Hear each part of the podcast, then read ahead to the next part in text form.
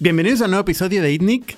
Esta semana estamos con Alex Saiz, un emprendedor hecho a sí mismo que empezó hace años con e-commerce y peleándose con el e-commerce y con la tecnología del e-commerce llegó a Shopify. Fue uno de los primeros en desarrollar aplicaciones para Shopify y creció y vio todo el boom de Shopify eh, justo con Tobias Lupte, que es el fundador de Shopify. También consiguió certificarse como un partner autorizado de Amazon y distribuir a través de Amazon, con lo cual vivió los grandes titanes del e-commerce en primera persona. Y finalmente, siguiendo los pains de los e-commerce, desarrolló una pasarela de pago que ha conseguido implantar a más de 500 empresas y que sigue creciendo y que se ha convertido en su principal ocupación a día de hoy. El podcast de esta semana es posible gracias a nuestros sponsors. El primero, Factorial, la plataforma de recursos humanos que permite digitalizar todos los procesos de empresa empleado, desde las ausencias, gestión de performance, control horario, nóminas, todo lo que tiene que ver con gestión de empleados, con toda la información por fin estructurada en un solo sitio accesible para todo el mundo. Y lo más importante, los procesos diseñados de tal manera que son intuitivos y fáciles de implementar para cualquier empleado de la empresa. Y el segundo sponsor de esta semana es Product Hackers, la empresa de marketing digital que hace las cosas como se hacen hoy en día, no metiendo SEO y punto, sino experimentando. Ellos desarrollan multitud de experimentos creando landing pages, modificando el producto y consiguiendo estrategias para generar más tráfico, más leads y más clientes. Gracias a los dos sponsors y sobre todo gracias a vosotros por seguirnos, por escribirnos constantemente y agradecernos del trabajo que hacemos, pero sobre todo si nos compartís si compartís nuestro podcast en LinkedIn, en Twitter, en Apple Podcasts y hacéis like en YouTube, nos estáis ayudando muchísimo a difundir y con lo cual a seguir publicando. Muchísimas gracias. Bienvenidos a Startup Inside Stories de INNIC, un podcast donde hablamos de startups, negocio y tecnología. Bienvenidos una semana más al podcast de INNIC. Yo soy Bernat Ferrero y hoy estoy con Alex Saiz. ¿Qué tal, Alex? Muy bien, gracias. Alex es un viejo amigo, eh, hacía muchos, muchos años ya que no, no hablábamos, eh, fundador de Telepiensos. En los principios, o sea, estamos hablando de hace 8 o 9 años. O más. O más. estabas tú peleándote con, con Telepiensos y yo estaba peleándome con Camalún. Correcto. ¿no? Y compartíamos ideas. fantaseamos con la idea de, de hacer algo juntos. Planteamos varias cosas y al final no hicimos nada. Eso pasa a veces, ¿eh? claro. Hablas con gente y dices, hostia, vamos a hacer algo juntos, nos entendemos bien y tal, pero Hay luego conexión, pasan siete años y, y no hacemos nada. Bueno, y también supongo que como, bueno, eran momentos de, explosión vuestra, también nuestra, y a veces ya también es un poco el día a día que te, que te absorbe y al final pues ha habido conexión. Se queda una bonita idea. Exacto, y queda un buen feeling, no acabas cerrando nada, pero bueno.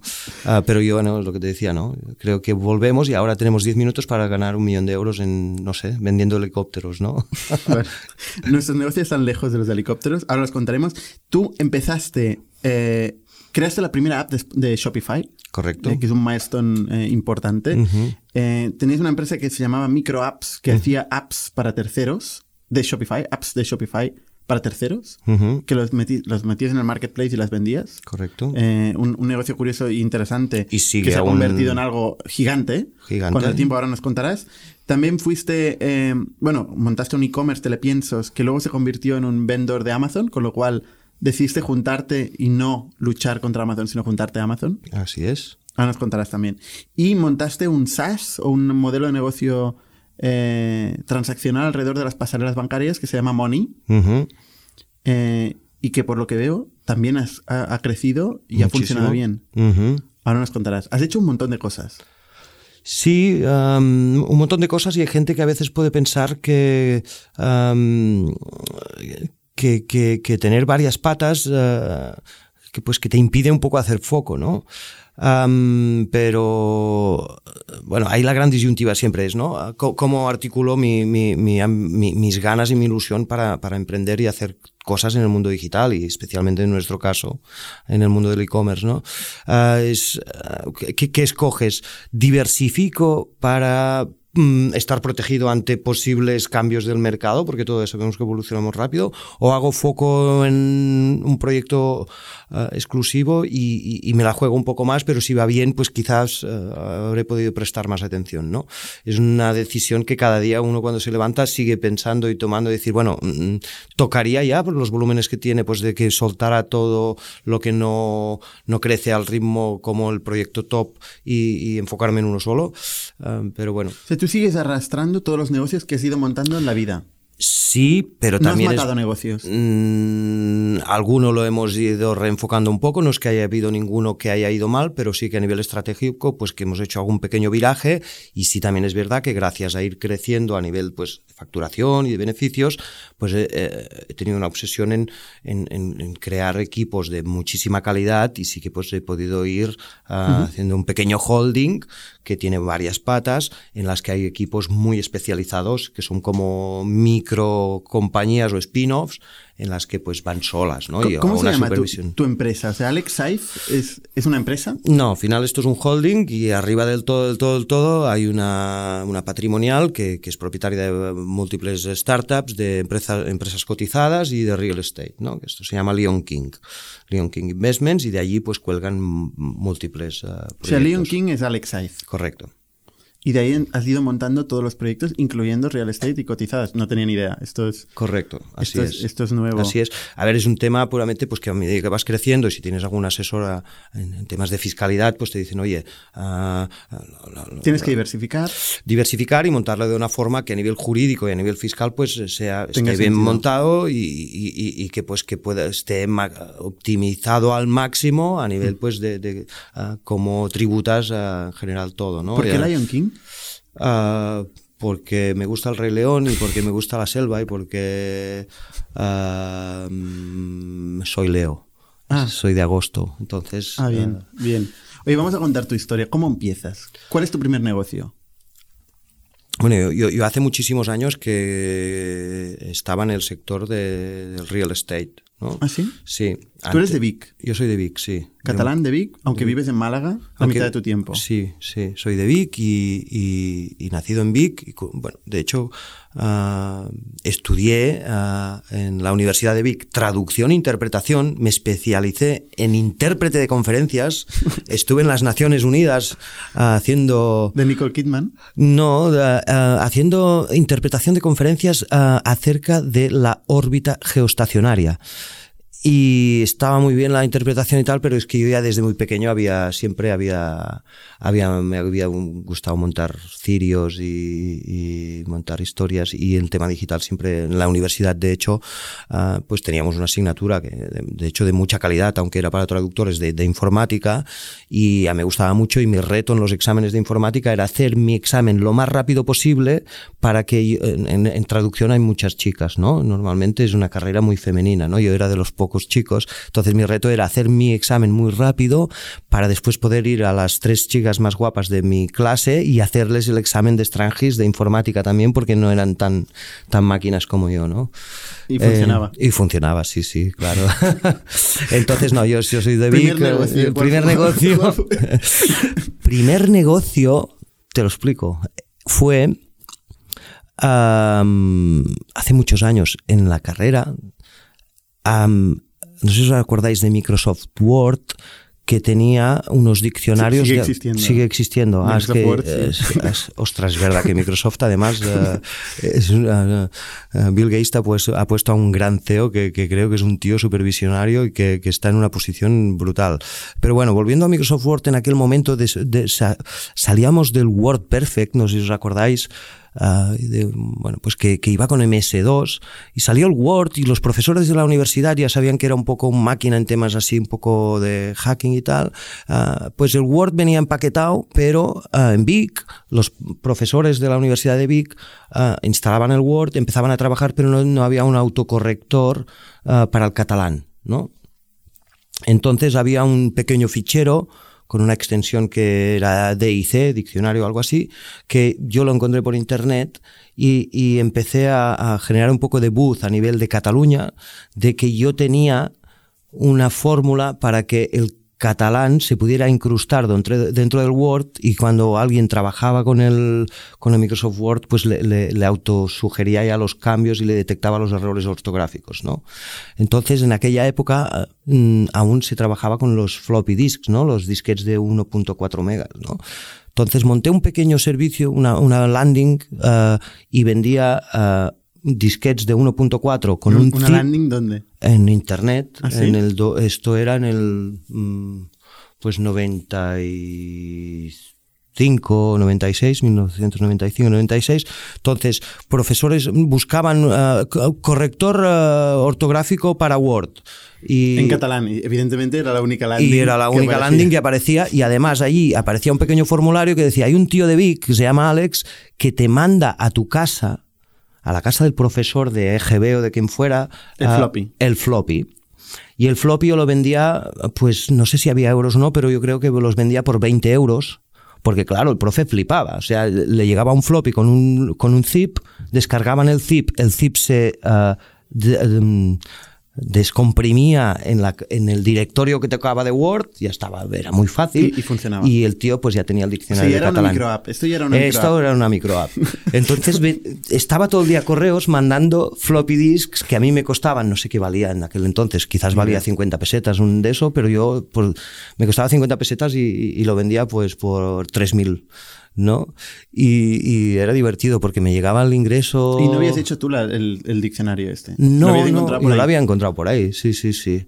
Muy bien. Y este fue uno de los primeros. Después hice algo un poco más feo, que es que había pues la enciclopedia británica y tal, que se empezaron a digitalizar y los profesores no tenían acceso o uh, eran enciclopedias en aquel entonces que, que iban en CD y que no que eran carísimas. Quizás valía, yo qué sé, a 50.000 pesetas, un CD de la Enciclopedia Británica o de la RAE, ¿no? Y yo, bueno, pues uh, hacía copias de... de Esto no hace falta. Es, no, no, no lo expliquéis. vale. Aquello, el, el, CD ya valía 5.000 pelas, ¿eh? a mí me costaba 100 pesetas el duplicado. Pero bueno, sí, empecé con esto, después entré en el mundo del real estate, cuando, bueno, después de la universidad yo, yo mmm, me fui a trabajar como jefe de marketing a una una promotora que se llama Doctor Music. Allí me curtí un poco, me peleé verdad, con, me, está, me estoy acordando de este... con medios de comunicación, aprendí muchísimo, me formé mucho. Y, y después ya monté mi, mi, mi, tema de real estate propio, vamos a tener bastantes promociones y tal. Vino un crack tremendo y, y esta 2008. es un, sí, y este es uno de los motivos por los que enlazo con todo lo que he dicho del tema de diversificar, ¿no? Dije, en mi vida nunca más voy a centrarme en un único proyecto porque pues lo pasé mal, lo pasé mal. No, pues tenía socios y lo teníamos un poco más o menos montado de una forma más o menos conservadora, a nivel de deuda y tal, pues no, no me pasó nada. Uh, tuvo, yo tuve muchos compañeros que, y amigos y conocidos que se quedaron por el camino, pero claro, aunque no me pasó a nivel nada a nivel personal ni patrimonial, pero de un día para otro me quedé sin trabajo. Pero no te quedaste a cero a nivel patrimonial. No. No empezaste desde cero en el digital. Tenías ya un colchón. Sí, pero bueno, uh, fue saltar de un sector a otro totalmente diferente, ¿no? Entonces te metes Entonces, en el digital. Me meto en el digital y monto un e-commerce. De pienso. De pienso, sí. Empiezo a Pienso para perros. Sí, sí, monto una ¿Por landing. Qué? ¿Por qué piensas para perros? Bueno, porque en, a resultas de estar en el sector del real estate en, en, en la zona de, de, Vic, allí hay mucha gente del sector de la alimentación. Y uno de los socios que le llevaba su patrimonio, pues era, se convirtió en gran amigo y me dijo, mira, tengo una pequeña empresa que se dedica a temas de distribución de pet food y tal. Y bueno, empecé pues un poco a conectar con él, pero al final dije, no, yo quiero montar, yo ya estaba acostumbrado a volar solo y dije, yo quiero montar uh, algo para mí, ¿no? Entonces, bueno, si me había dado algún contacto, algún fabricante de pienso y tal, y empecé, monté una landing con Google Pages, que era un formulario que pedías palets de pienso, muy baratos, muy baratos. Empecé a hacer un poco de Google Ads. Palets. Ah, palets, sí, claro. Yo vendía 600 euros. Un palet de. O sea, pues, iba, iba, a retailer, para... vendías de retailer. Bueno, no, a criadores o gente que tiene muchos perros, Mm, que los hay. Eh, más que nada para optimizar un poco los costes y para pues poder hacer operaciones de que pues tuvieras un poco más de margen. Y más que nada también esto fue un motivo por el cual no estaba mal a nivel financiero pero tampoco quería ni tenía muchos recursos como para uh, o sea una cosa es que, que, que, el patrimonio se te quede pero otra cosa es que en aquel entonces el, el, el real estate no era líquido. Entonces podías tener terrenos pero que no servían de nada. Entonces uh, los recursos eran limitados, que esto también es una cosa que, que creo que, es, que hace, es, hace sentido hacer hincapié ¿no? en que, que, a veces uno lo ve como un, un elemento uh, destructivo, no disponer de liquidez, pero a veces es buenísimo porque es que te fuerza, te espabila, te, espabila. te fuerza a, a, a, a generar un, un un pensamiento constante de creatividad que es brutal. Entonces, la razón por la que uh, vendía palets era porque quería una única landing, sacarla en, en, un día y, y, y, no tener que estar en temas de tener una nave, um, un catálogo muy amplio, etcétera, etcétera, ¿no? Esta era un poco la esencia para empezar a probar un poco cómo funcionaba el e-commerce. Este e-commerce de, de, de, Google Docs pasó a Shopify. Fui uno de los primeros en el ¿Qué mundo. año? Pues esto te hablo del 2008, más o menos, 2008. Es que 2008 Shopify también existía, ¿no? Bueno, estábamos Tobias, Harley, en los foros Tobias respondía a sus usuarios y yo también le ayudaba a veces. Es que creo que a raíz de esto también nos conocimos. Eh, no sé si, no sé cómo nos conocimos, no me acuerdo, pero nosotros estábamos trabajando con, con Active Merchant. O sea, utilizamos el, el motor open source que to Tobias Lukte, eh, uh -huh. fundador de Shopify, uh -huh. había eh, compartido con, con, la comunidad uh -huh. eh, para montar e-commerce en Ruby on Rails, que es lo que hicimos nosotros en Camalún. Sí, no. Active Merchant es un era un componente. Es un componente para la, el tema de gestión de, de, de, pasarelas de pago, etcétera, sí. etcétera. Ah, no, perdona. Y, y había una, una, gente que se llamaba Spree, uh -huh. que montó, uh, con Active Merchant, montó toda la funcionalidad también de e-commerce. Y luego esto no funcionó, este proyecto, pero nosotros nos basamos en Active Merchant y en Spree uh -huh. para montar la primera versión de, de Camalún. Y bueno, y, y Tobias Luchter era, un, era, una persona activa en la comunidad de Ruby on Rails. Sí, fue uno de los creadores junto a la gente de Basecamp. Uh -huh. uh, que, sí, sí. Uh, ahora no creo que, se, que esté tan activo en, en, el día a día de sus contribuciones, pero en su momento. Hombre, desde sí. luego. Y, Tiene bastantes y, cosas. Creo, sí, bueno, el core de Ruby on Rails, Active Merchant que sigue activo que sigue vivo. Lo que pasa es que ha tomado el relieve otra empresa. Um, pero sí, efectivamente, el motor vuestro en aquel entonces era así. Y ahora que, ahora que lo dices, quizás uh, yo estaba entre buscar a alguien que me hiciera una solución custom o, o, escoger a Shopify. Y por eso nos conocimos. Porque vosotros aún quizás estabais prestando algún tipo de servicio. Seguramente. Tal. Hace nueve años, seguramente, sí. sí. Pero vine y fuisteis tan caros ¡Hala! Que, pues ¿Qué dije, tío? No, no. ¿Qué dices? y voy a Shopify y me enrollo con Tobias y al final pues empecé pagando por Shopify 19 euros. ¿Hablaste mes. con, y con de Tobias? me quería cobrar no sé cuánto. ¿Hablaste con Tobias? Sí, sí, sí claro. En aquel momento pues eso, estaban dudas en los foros de Shopify y respondía Tobias y yo. Sí, sí. Es un tema de casualidad, no es que yo sea máquina ni mucho menos, al contrario, sino que, bueno, pues hay, hay momentos en los que aterrizas en, un, en algo que, que es lo que comentábamos uh, fuera de micro, ¿no? Que, que se va convirtiendo en un mega monstruo y que tú, pues, bueno, si eres un buen pequeño parásito y te sabes mover bien a la espalda de este monstruo, pues uh, puedes también monetizar. Pero no era un monstruo. O sea, no, pero yo ya vi que... la visión, ya había la visión, ya, vi, ya lo veía, veía cómo estaba todo el tema. Te hablo de, claro, eso hace mucho tiempo, pero que ya analizabas un poco, veías Presta, veías uh, uh, y decías, oh, Houston, aquí pasa algo. O sea, el email está todo en la nube, todo es SaaS. Uh, hay muchas soluciones SaaS y en e-commerce aún te tienes que descargar un Presta, des, desencipar y después resulta que, que, te hacen una actualización y peta todo y, el servidor se cae el sábado y tal. No, no, no, no. Yo, yo, yo vendo, pienso. Yo quiero un SaaS que me solucione mi vida y que, que pueda estar en la playa el sábado, ¿no? Estamos hablando que PrestaShop, eh, eh, WooCommerce y Magento, uh -huh. entre los tres, uh -huh. siguen teniendo una hegemonía Me absoluta en los e-commerce de, de, o sea, y, y, y, y, en aquel momento ya no digamos, ¿no? Que Shopify era una broma. Claro. O sea, tú ves la visión sí. porque ves un SaaS, una gente que te res resuelve desde un punto de vista de experiencia del propietario del e-commerce eh, todos los problemas esencialmente, ¿no? Y dices, esto es lo que va a funcionar. Correcto.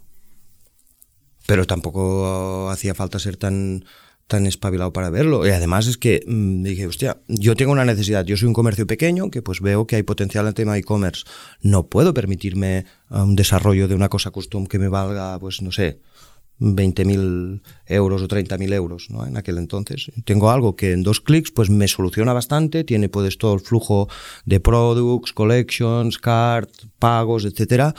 Entonces, tú, no lo voy a... tú querías customizar y empezaste a desarrollar apps Correcto. Con la API de Shopify. Yo, yo monto con Tobias, pues, uh, a ver, con Tobias no, uh, pero con, uh, pues, muy, muy de cerca, te le pienso y ya con Shopify y un día digo, hostia, en España el e-commerce está muy inmaduro. Ah, la gente no se creen que yo venda pienso, no se creen que yo tenga pedidos. Digo, voy a hacer algo como uh, Zapos.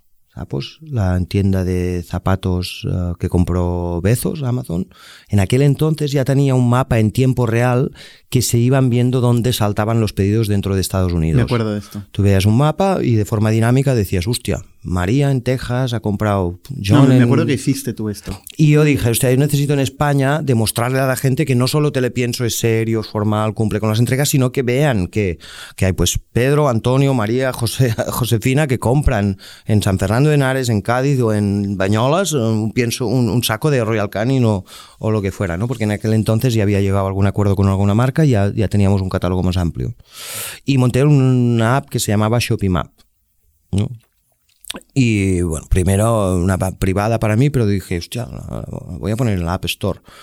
Y, y la puse en la App Store y, y, bueno, pues empezaron a caer ventas, ventas, ventas. ¿De la app? ¿Ventas de la, app? Sí, sí. ¿Cuánto pagaban?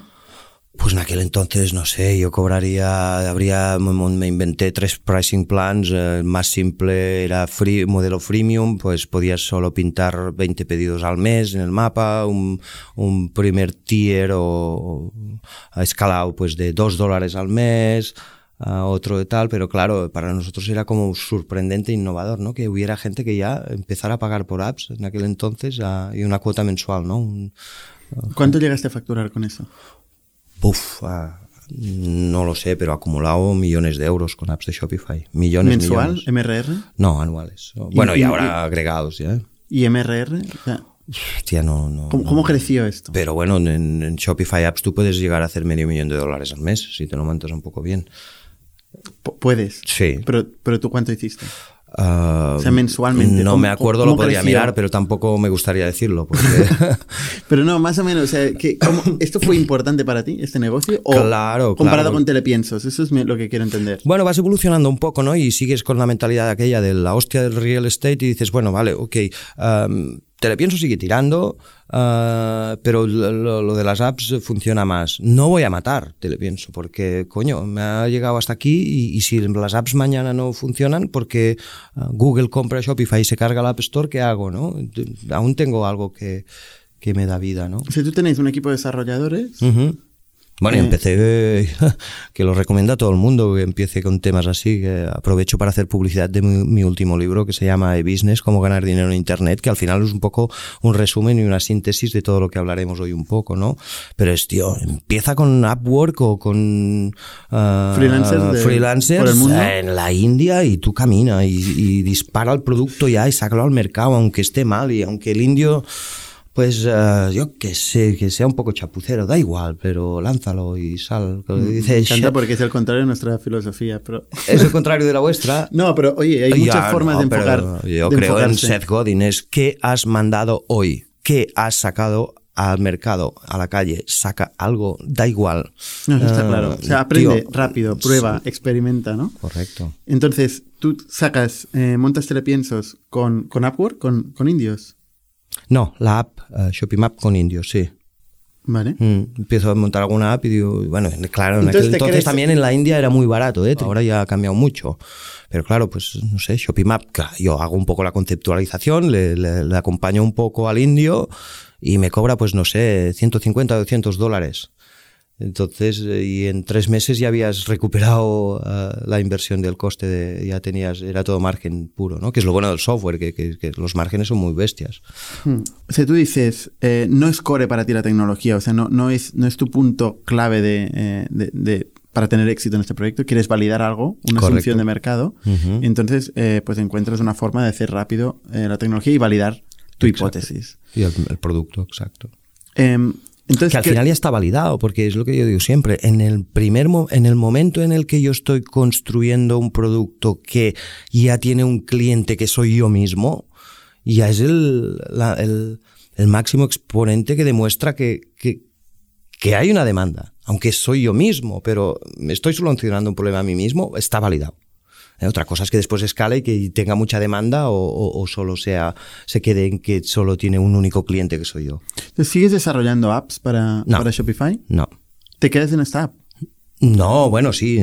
Me pensaba que decías a día de hoy. No, a día de hoy no. Después de, la app de los mapas. Sigo creciendo mucho, mucho, mucho. Hago operaciones de compras de paquetes brutales. Pero llega un momento que Shopify dice, hostia, ah, hay una amenaza. Alex tiene demasiado presencia en la App Store. Y es normal. Y por eso, pues, volviendo a lo de diversificar y protegerse, ¿no? y entra una gente que se llaman Bold Apps canadienses y Shopify les empieza a dar mucha bola a ellos. cosa normalísima. O sea, mm, ¿qué quiere Shopify? Tener un ecosistema súper polarizado de miles de developers que tengan tres apps, pero no un tío de Barcelona que tenga 40 apps, ¿no? Porque mm, es un poco peligroso. Podemos hablar después de lo que ha pasado con casi litigio que han tenido Shopify y MailChimp, ¿no? Que no sé si es muy público, pero el tema de, vivir de como parásito de grandes dinosaurios, ¿no? También tiene un efecto contrario para el dinosaurio, que es que tiene que tener un punto de, límite, decir, bueno, este parásito mm, llegará hasta aquí, pero más no. Sí, podríamos discutir de quién es el parásito de quién, ¿eh? Porque, claro, el, el, App Store, cualquier App Store, eh, es una es una calle, es por donde pasa la gente, ¿no? Todo el mundo pasa por ahí, pero el que genera valor es el que está haciendo la app, ¿no? El que está generando valor al usuario no es el que está distribuyendo la app, que es en este caso Shopify o yo que sé, o Apple Store o, Google Play. Em, realmente el que está haciendo la app es quien está solucionando un problema al cliente. Sí. Lo que pasa es que el cliente es captivo y es captivo de Shopify. bueno, y, que depende del volumen de control de datos que acabe, que acabe teniendo este parásito, a veces puede representar una mini amenaza para, para el dinosaurio, ¿no? ¿Y qué pasó entonces? bueno, pues que, que, Shopify ah, empezó, claro, yo tenía muy buen rollo y siempre estaba en primero, o sea, en la, en la landing de la home del App Store siempre había una app mía, no sé qué, Abandon App, uh, Respondify, Shopimap y, y, siempre yo era el featured, ¿no? El, el, el promocionado del mes. Y, claro, yo iba creciendo a unos ritmos de, del 20% mensual, eh, una barbaridad o más, ¿no? Y Shopify también estaba creciendo mucho. Y, empezaron a dar bola, como era sentido, hacía todo el sentido del mundo, a otros developers para que nosotros ah, mm, o bajáramos nuestra cuota o como mínimo no siguiéramos creciendo a la misma velocidad y otros pues empezaran a, a tener más, más, más crecimiento, ¿no? Para protegerse ellos, ¿no?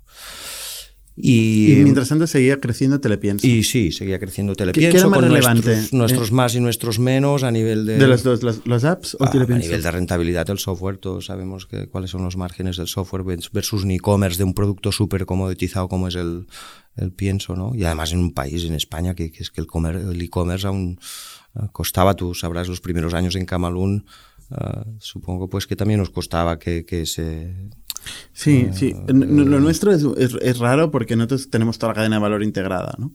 De hecho, esto es algo que tú también te planteaste hacer, eh, producir tú directamente los piensos en cierto momento. Lo que pasa que yo, pues en aquel entonces no tenía los recursos. Uh, pero, pero creaste una marca. Creemos, creamos una marca en su momento y todo, sí, pero después llegamos ya a un punto de, de, de encalle en temas de packaging que, que, juegan mucho con temas de economías de escala. Tenías que hacer un pedido de. Uh, bueno, aparte el pet food tiene el problema que uh, o sacas una gama muy completa de un vertical, de un, de un Ah, pues 5, 7, 10 productos no tiene sentido. Entonces tienes que hacer 5 o 7 packagings diferentes, con lo que te puedes poner enseguida, si lo quieres hacer muy bien, en una inversión sin facturar nada de 200.000 euros solo con envases, ¿no? Y después que funcione y tal. Y, y bueno, yo tengo una mentalidad, una, forma de enfocarlo más a, más de, optimizar rápido y no, apalancarse. Y también son momentos, ¿no? Quizás ahora tendría más sentido, pues porque uh, pues podríamos tener más equipo y pivotarlo, pero bueno, te tienes que ir adaptando un poco al momento y los recursos que de que dispones y un poco a tu visión, ¿no? ¿Tú no te planteaste eh, levantar dinero en aquella época? No he sido muy partidario nunca del tema de, del venture capital ni de, ni de temas de financiación. No he sido muy partidario nunca. ¿Por, por un tema de, de mantener el control? No sé, sí. No sé si será un tema de ego, quizás. no. Mm, Sí, porque siempre he preferido intentar hacer un esfuerzo interno para que los proyectos sean rentables desde minuto uno a, otros modelos. A mí me preocupa mucho coger dinero de un bolsillo de otra persona, que lo pongan, que se jueguen su dinero, eh, que yo tenga la responsabilidad y de que por lo que fuera a mí me fuera mal, a mí, me costaría mucho dormir que una persona hubiera puesto un euro en un proyecto mío y que este euro lo perdiera. Y es una cosa que me, me, me sigue preocupando, me, asusta mucho poder decir que alguien ha creído en mí y que yo le he fallado. ¿No? Y, quizás ha sido también un éxito, ¿no? El de ir generando una confianza a nivel, pues también de, hablaremos de temas de inversiones en startups y una cierta reputación de ir cuidándola mucho. Y después, pues, bueno, son momentos también, ¿no? Hay quien pues, se arriesga un poco más y quizás es más rápido. Y, no, no, creo que no hay, no hay una fórmula absoluta que digas esta es la mágica y esta es la mejor, ¿no? Bueno, vosotros mismos entiendo que os ha pasado, que ha habido momentos pues que has crecido, que querido crecer más rápido y después al final has visto que hacías un poco marcha atrás. Uy, sí, sí, uh, Entonces... Eh, Muchas vueltas. Es muy, exacto, es mucho tema filosófico. A veces también se mezclan temas personales de momentos en los que pues quizás a nivel personal tienes algún tipo de bajón a nivel de pareja o, o lo que sea, o, o, acabas de tener un crío y, y pues bueno, dices ahora no, en fin, que no, no, no, no es uno más uno dos. ¿Cómo sigue creciendo el negocio? O sea, Telepiensos sigue creciendo. El Telepienso tiene, quizás ahora nos dispersaremos un poco porque ya he perdido un poco la foto del mapa de donde estamos en el, en el, en el, la historia, ¿no? Pero eh, Telepienso ya en su momento dice, ostras, aquí está entrando un actor que se llama Amazon que, que, que, es que se, se, va a comer el, el, el, mercado del e-commerce. Además, Telepienso, por mi mentalidad un poco conservadora, no había hecho, había, hacía trading puro y hacía, yo me enrollé con todas las marcas para que ellos me prepararan los pedidos y entregaran, fueran ellas las que entregaran. Dropshipping. Dropshipping puro en España. Nunca tuve un almacén para ahorrar en costes y para optimizar procesos. Entonces dije, o viene un actor gordo, o yo me lío cojo una nave y empiezo a tener un catálogo muy amplio y juego con la long tail que tiene más margen, accesorios del mundo de mascotas, obviamente yo seguía con las apps de Shopify y a tope, ¿no? O, mm, o, me sigo centrando en el puro commodity del pet food y, y, empiezo a trabajar un poco con Amazon a ver cómo, de qué va esto. ¿no? tú ves la amenaza de Amazon, que todos los e-commerce, todos los e-commerce lo ven como la gran amenaza, y como el enemigo, digamos, o todos los comercios, diría, ya ni siquiera e-commerce, ¿no? Los, comercios tradicionales también y más ahora. Eh, y tú dices, pues, oye, no tengo otra que unirme. Correcto. Y muy a mi pesar, y fue una decisión que también la maduré quizás uh, medio año, un año, ¿no? Es curioso porque al final parece que los modelos de e-commerce que, o de commerce que se están imponiendo en el mundo son dos, ¿no? Shopify, por un lado, y que mantiene la, el branding, la experiencia y tal, por un lado, de cada, de cada comercio. Y Amazon que homogeniza, se centra mucho en la operación, catálogo, coste, tiempo de entrega, ¿no? Servicio. Correcto. Tú estás en los dos. Exacto. O sea, no te puede ir mal, ¿no? En, esta batalla de titanes no te va a ir mal. Bueno, no sé, hay que vigilar siempre, en, tenerlo todo diversificado para que si algo falla, pues que no, no nos quedemos sin nada, ¿no? ¿Tú, en Shopify, cuando sale a bolsa, eh, ahora hace, ¿cuánto? ¿Tres años? Quizás algo más ya, ¿eh? ¿Más ya? ¿Cuatro años? Yo había entrado antes con, con, Shopify, antes de que saliera a bolsa y después, obviamente, salió, cuando salió, pues... Uh, ¿Entrado qué significa? ¿Inviertes? Sí. ¿Antes de que salga a bolsa? Sí. ¿Cómo? Bueno, por la relación que tengo con, con la cúpula de Shopify. Si tú les llamas y dices, ¿me dejáis invertir? Bueno, más o menos. Me vienen ellos y, hey, ¿quieres hacer algo? Que aquí hay un, un pequeño piquito y tal, y bueno, pues ya habíamos ido creciendo y tal. Al final, eh, invertí, invertí en Shopify con dinero que había hecho gracias a, las apps del App Store de Shopify. O sea, reinvertí. Eh, Estaban en, caja. Claro, eh, me las había ayudado a generar Shopify, o sea que sí, fue muy curioso. Es muy divertido porque Tobias, bueno, no, no, creo que se sepa mucho, pero es una pequeña anécdota. El día que salió a bolsa, a bolsa Shopify, cuando Tobias tocó la campana en Nueva York, Solo el, segundo, aquel de tocar la campana, ganó 400 millones de dólares en un segundo. ¿Por qué? pues por el subidón que hizo las ah, acciones y por la cantidad de, de, shares o stocks que tenía. ¿Cuánto, ¿Cuánto valía Shopify cuando salió? Hostia, no me acuerdo. creo que salió, no me acuerdo si salió en 15 o 20 dólares. ¿Y, pero la capitalización total de la empresa? No, es que yo no soy de números de esos. ¿no? Eso, no, eso no genera beneficio ni ventas. Hombre, pues sí, ¿eh? bueno. Seguramente te generaría un buen beneficio estas acciones que compraste ah, sí, eso sí, ¿no? Y después entre, no sé, si es que puede parecer un poco pedante decir al precio que entré ya cuando salió no, bolsa. No, cuéntalo, cuéntalo. ¿Sí? Cuéntalo, va. Yo entré a 25 dólares. 25 dólares la acción. Aparte de lo, sí, aparte de lo que. ¿Cuánto está hoy?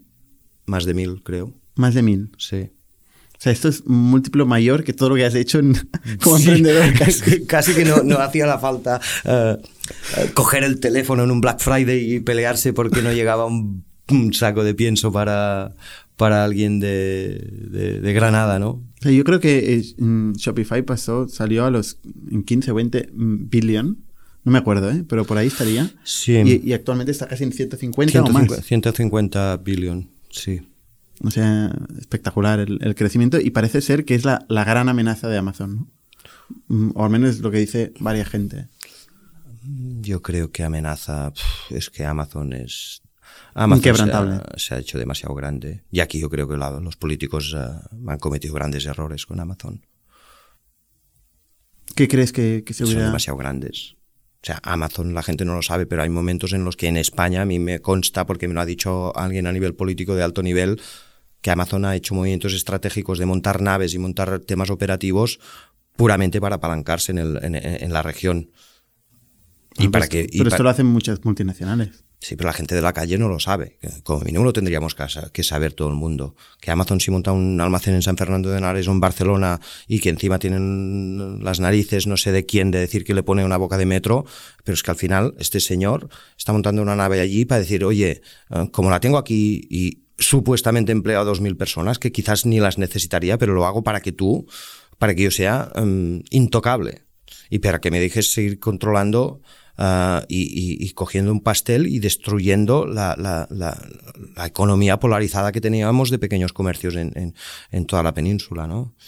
Sí, en este sentido estoy muy, condo- muy cómodo porque hacemos mucho negocio, pero eso no significa que uno no pueda ser un poco idealista y, y- ver las cosas desde una forma, creo que honesta, ¿no? Y yo creo que aquí la política ha fallado mucho. Mucho. Habría que controlar a Amazon, ¿tú crees? Políticamente.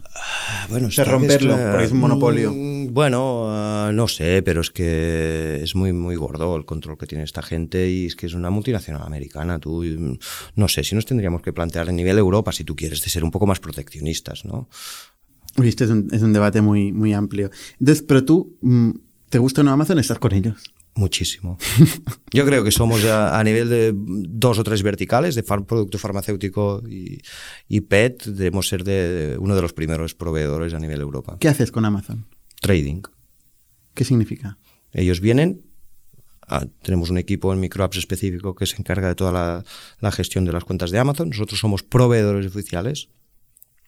Nos compran, nos hacen un pedido de un tráiler o dos o cinco, el lunes y otro el miércoles, más o menos estos son los timings.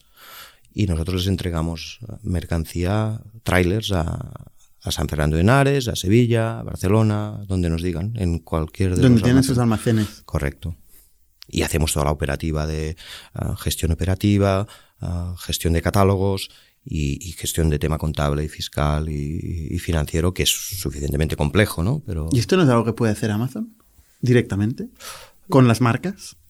Lo hace a veces, pero si eres artista de tener una amplitud de catálogo muy bestia, hay momentos que el algoritmo dice, aunque yo sea Amazon y yo pueda ir a comprar dos unidades de este producto a fabricante, prefiero comprárselo a Microapps o a Alex ah, porque en este mismo order ah, me da una amplitud de 500 SKUs, ¿no? 500 referencias. Con lo que a nivel operativo, aunque Alex sea un 3% más caro, un 5%, porque Margine tiene su margen, a nivel operativo me facilita toda la operación de entrada de un solo PO, de un purchase order o un pedido de, de, de 500 referencias, ¿no? O sea, este ha sido un negocio de mucho volumen y de muy, ba- muy bajo margen. Correcto. Pero mm, relativamente pasivo, ¿no? Podríamos decir. O sea, Sí, sí. Pasa casi sin, sin que te enteres. Sí, lo que pasa que tienes que, que, que hay mucho, mucho, es, es, muy complejo, hay mucho trabajo del día a día. Y hoy en día uh, conseguir ser proveedor de Amazon ya te diría que al final es un poco como el tema de Shopify, ¿no? Y como lo que tendría que hacer gente que nos escuche, es decir, bueno, busca algo con que detectes que tiene que, que, que, va a brillar y cuando es muy pequeño, pues agárrate ahí y, y, sé constante y trabaja, trabaja, trabaja y después llegará un momento que irás ido creciendo acompañándolos y, y, habrás pues uh, podido triunfar, ¿no? Al, al final, um, en, en, temas de Amazon, pues es lo mismo. Hoy en día ya es muy difícil ser proveedor de Amazon directo. Bueno, pues, no, difícil no. Hoy en día, a día de hoy, es imposible. Se ha enterrado la entrada de nuevos proveedores. ¿no? ¿Nos puedes compartir la, alguna magnitud de volumen de negocio que mueves con Amazon? Mm, decenas de millones de euros. Decenas de millones de euros. Uh -huh. Bastante amplio, ¿eh?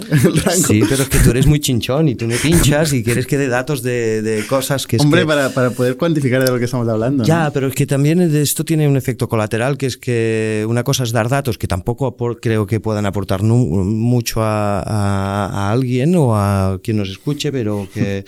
Uh, otro tema es que, bueno, la lectura puede ser un poco de, bueno, aquí uh, showing off, ¿no? O pedante, no hace falta. No, hombre, no, sí, para nada. Que sí, sí, no. Bueno, uh, entiendo, entiendo que esto, eh, ostras, se ha convertido para ti en una categoría importante, entonces sí, sigues pero teniendo... está muy, está muy, muy aislada del resto de operativa y lo lleva un equipo majísimo que están súper preparados. ¿Cuánta gente está trabajando en eso? Cuatro. Cuatro personas. Sí. ¿Qué perfil sí, es verdad tienen? que también técnico y, y, y de operativa logística. Mm. Sí, es verdad que es un tema que, que, que hay que formarse cada día. ¿eh? Es, es, evoluciona tan rápido que, que tenemos un, un esfuerzo de, de, ir creciendo a nivel de conocimiento muy bestia. O sea, por un lado, eh, bueno, Telepienso se ha convertido en eso. Correcto.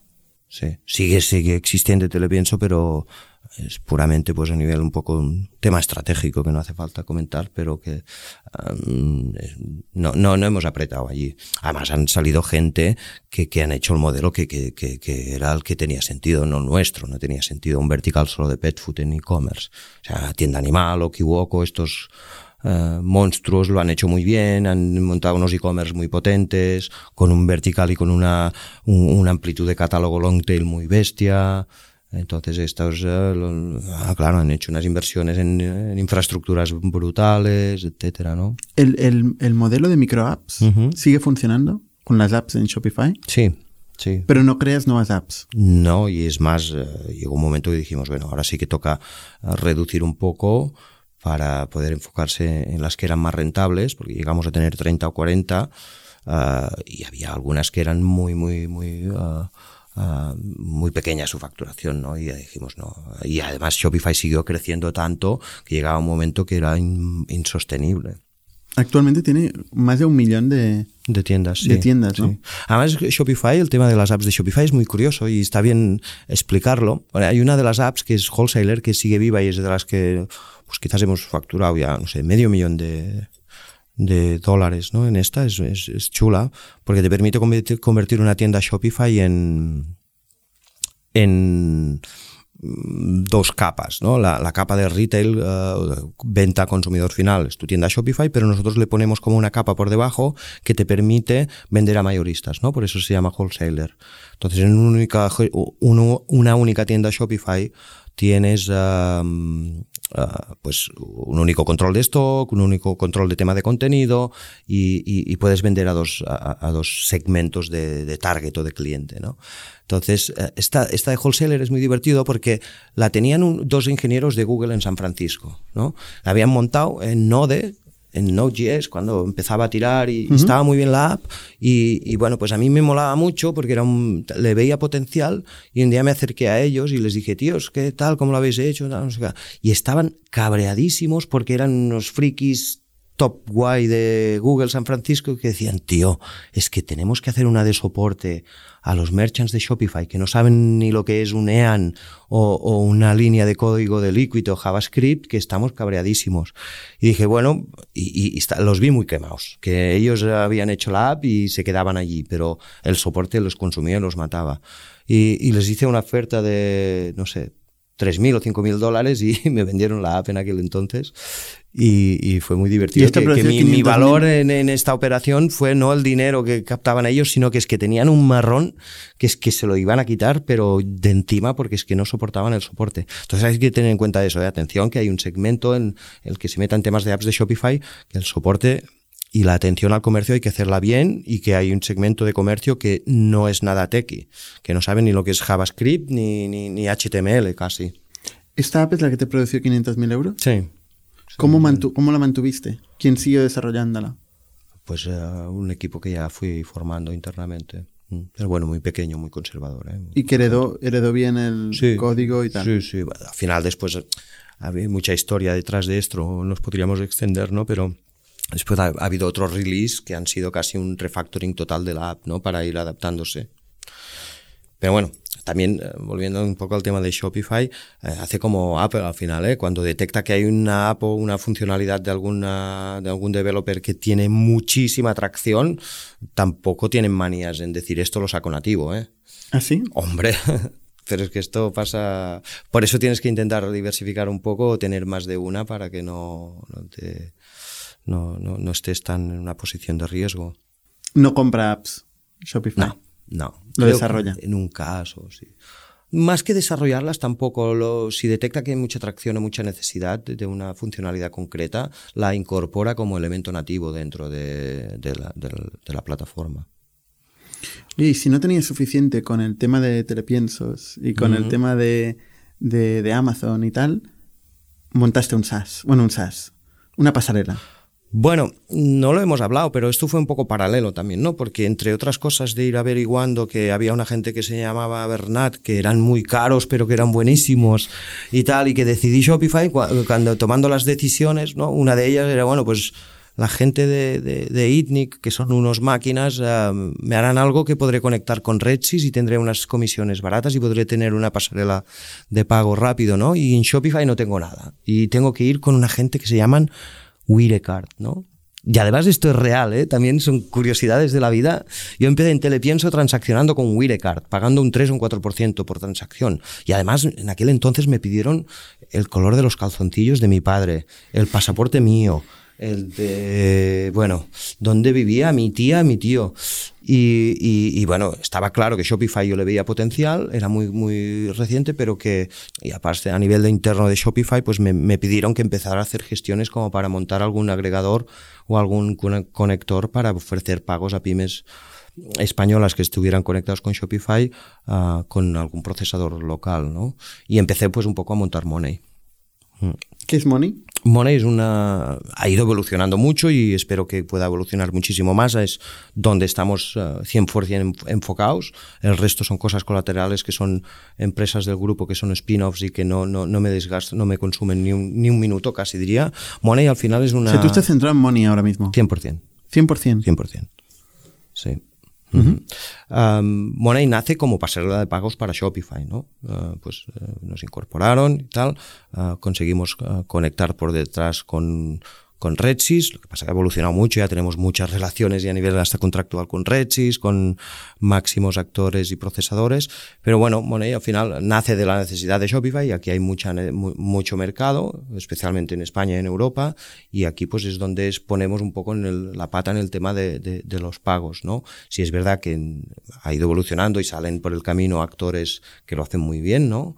como puede ser pues uh, Alien o Stripe o bueno, pues, Braintree quizás. pero bueno, Money al final es,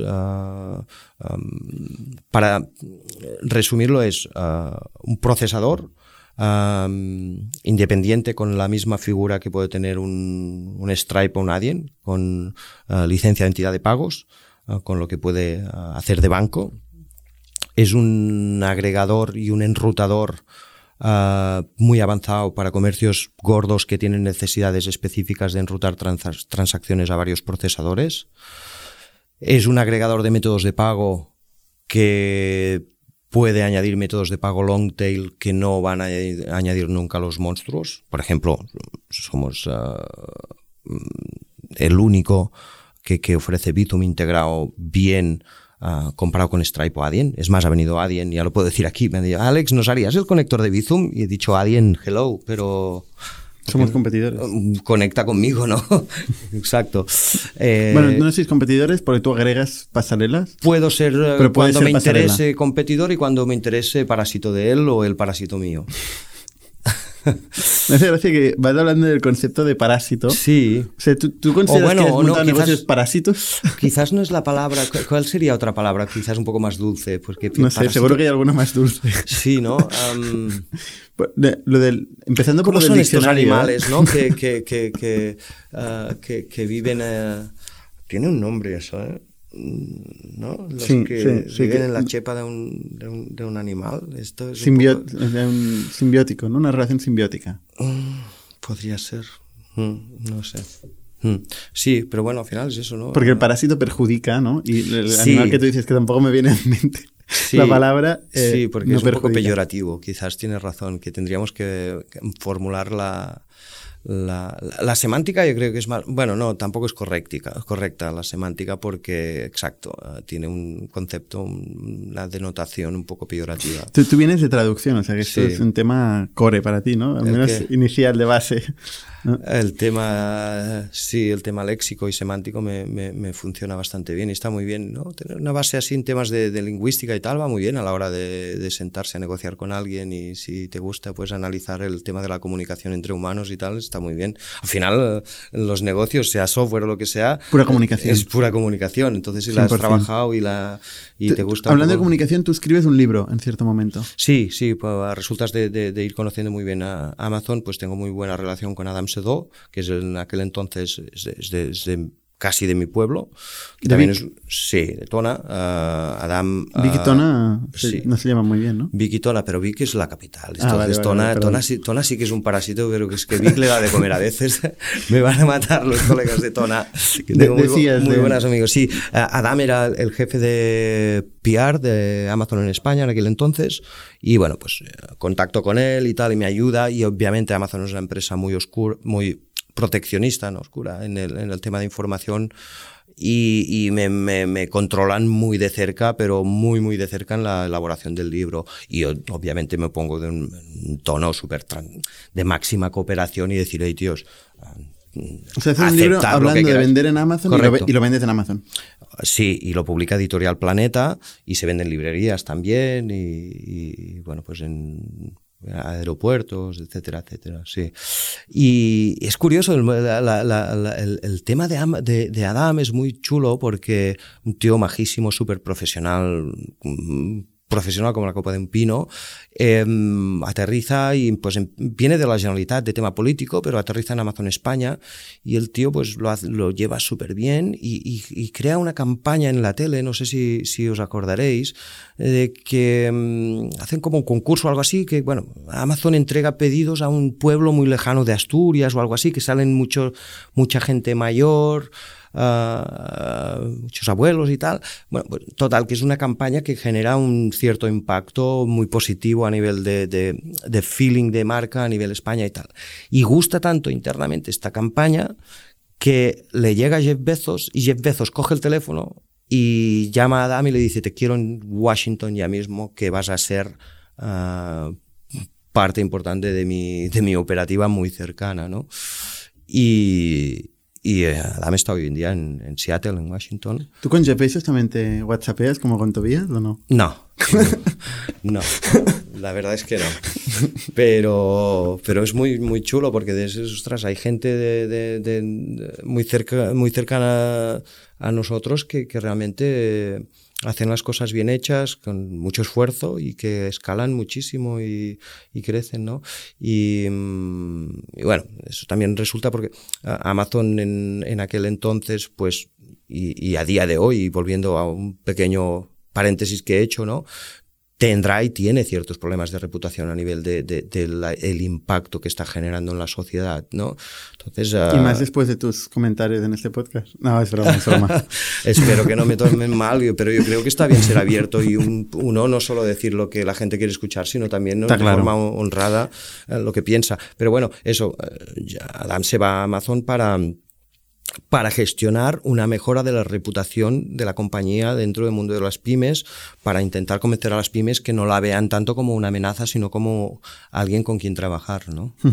Oye, Money es tu full time, o sea, tú ahora has decidido estar full time. 100%. Eh, ¿qué, qué equipo tiene Money? Ahora son 10 personas. ¿10 personas cómo? ¿De qué, qué, estructura? Muy, muy ingenieros, muy técnicos. Hemos ganado el premio a la mejor infraestructura de arquitectura de Amazon Web Services de España y Portugal. Uh -huh. Somos ¿Qué tecnología? la polla. Serverless. humildes, sois humildes. No, no. Eh, en otra cosa seremos, en muchas cosas seremos malísimos. Yo especialmente, uh, que de pronto debería dejar el cargo de CEO y debería poner a alguien que, que, que, que lo, que lo lidere.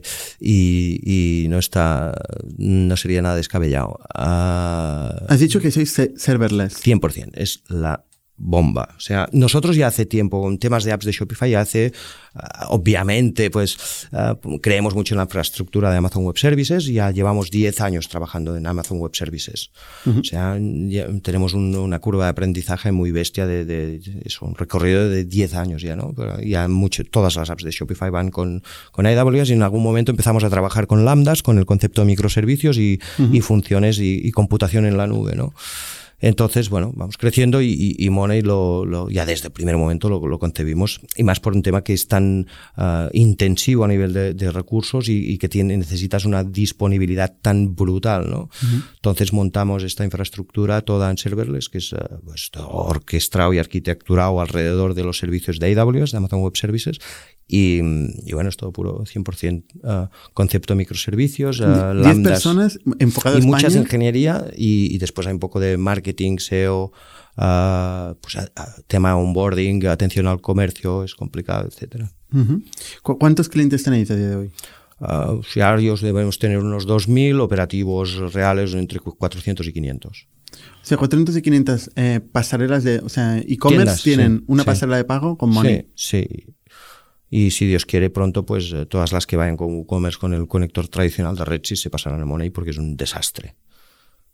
Y nosotros en, tenemos varias capas. O sea, no es solo para ellas, Shopify, no es solo integrado en Shopify, no, sino también no. en Y la gente que va con Redshift está viniendo y está diciendo, mira, tío, te voy a pagar algo, pero mm, ponme tu capa de tecnología y de funcionalidades porque es que Redshift es... Uh, no, no ha evolucionado. O sea, el e-commerce, yo digo en otro día en una entrevista que me hicieron en Business Insider, uh, en cinco meses o seis, el e-commerce ha evolucionado cinco años.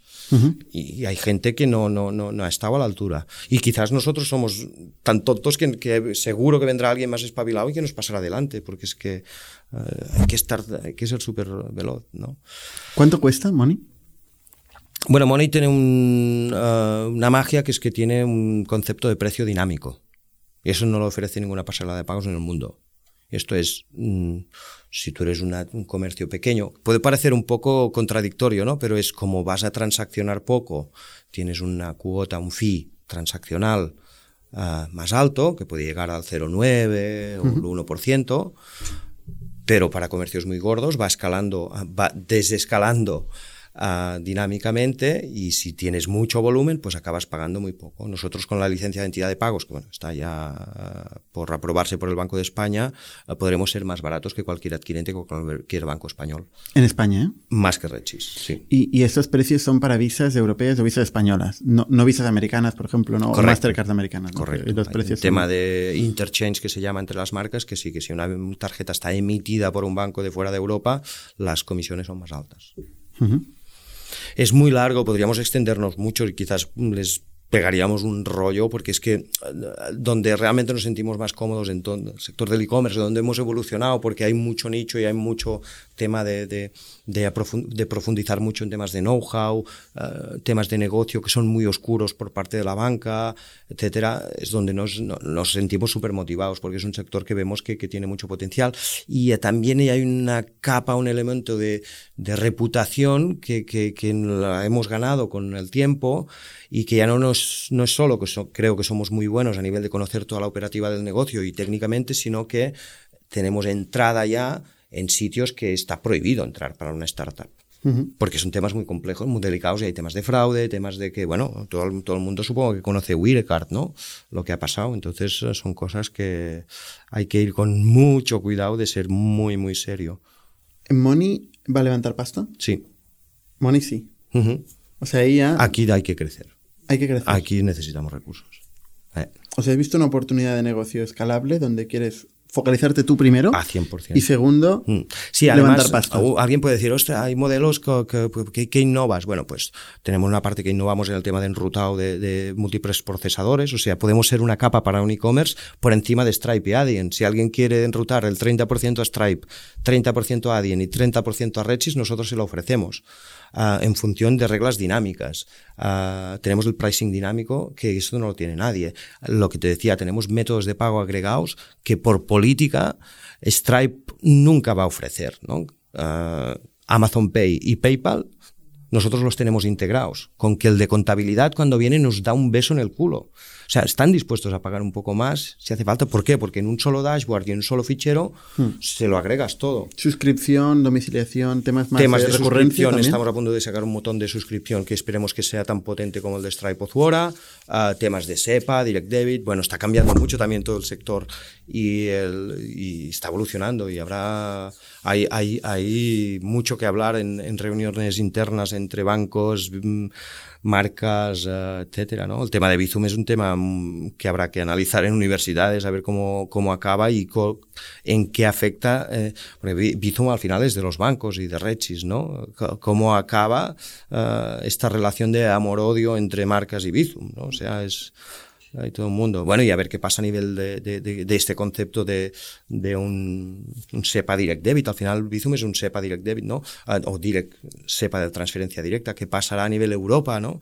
Ah, porque, claro, es una amenaza para las marcas importante. También es verdad que las marcas están muy presentes en el sur de Europa y en Alemania Visa y Master es irrisorio el volumen que tienen, ¿no?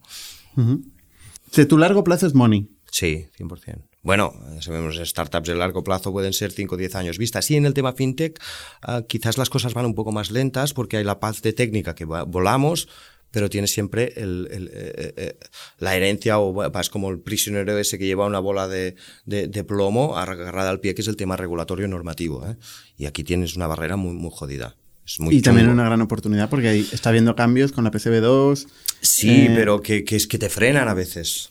Pero bueno, si es verdad que la normativa también frena a los bancos, que encima técnicamente son lentísimos y que la normativa les frena por dos. Entonces, una fintech, me, refiero a la hora de que, se hagan comparativas a nivel de un SaaS puro, ¿no? Como un Factorial o Kipu, ¿no? Ah, que puede volar muchísimo, porque no, no, tiene prácticamente barreras normativas, puede sacar lo que quiera mañana. Nosotros, cada cosa que hacemos, un QIC o un onboarding, ah, ah, tienes que tirar a un departamento que es cómo hay que hacerlo para cumplir con la normativa. No, no, no lo va a decir un UX UI.